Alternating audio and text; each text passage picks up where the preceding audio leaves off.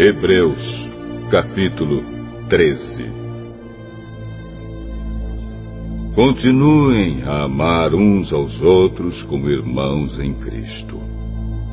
Não deixem de receber bem aqueles que vêm à casa de vocês, pois alguns que foram hospitaleiros receberam anjos sem saber. Lembrem dos presos, como se vocês estivessem na cadeia com eles. Lembrem dos que sofrem, como se vocês estivessem sofrendo com eles. Que o casamento seja respeitado por todos e que os maridos e as esposas sejam fiéis um ao outro. Deus julgará os imorais e os que cometem adultério.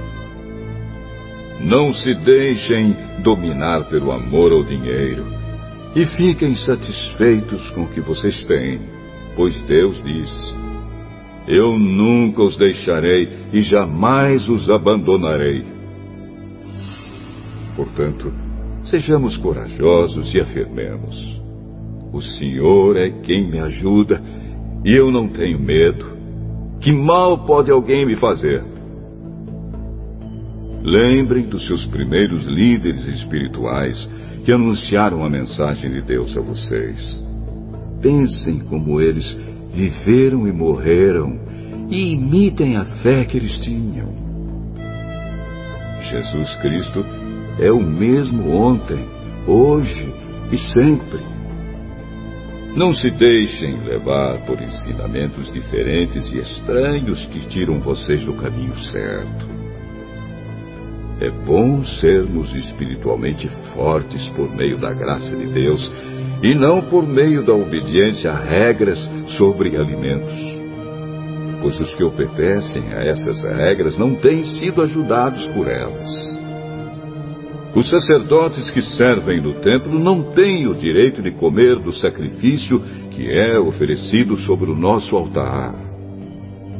O grande sacerdote leva o sangue de animais para dentro do lugar santíssimo, a fim de oferecê-lo como sacrifício pelos pecados.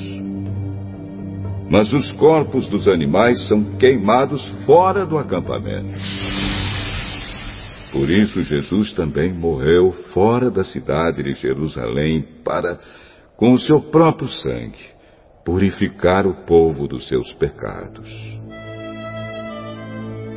Portanto, vamos para perto de Jesus, fora do acampamento, e soframos a mesma desonra que ele sofreu.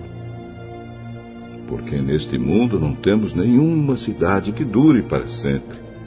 Pelo contrário, procuramos a cidade que virá depois. Por isso, por meio de Jesus Cristo, ofereçamos sempre louvor a Deus.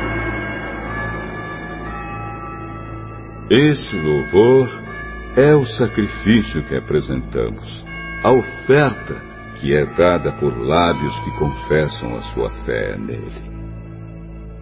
Não deixem de fazer o bem e de ajudar uns aos outros, pois são esses os sacrifícios que agradam a Deus.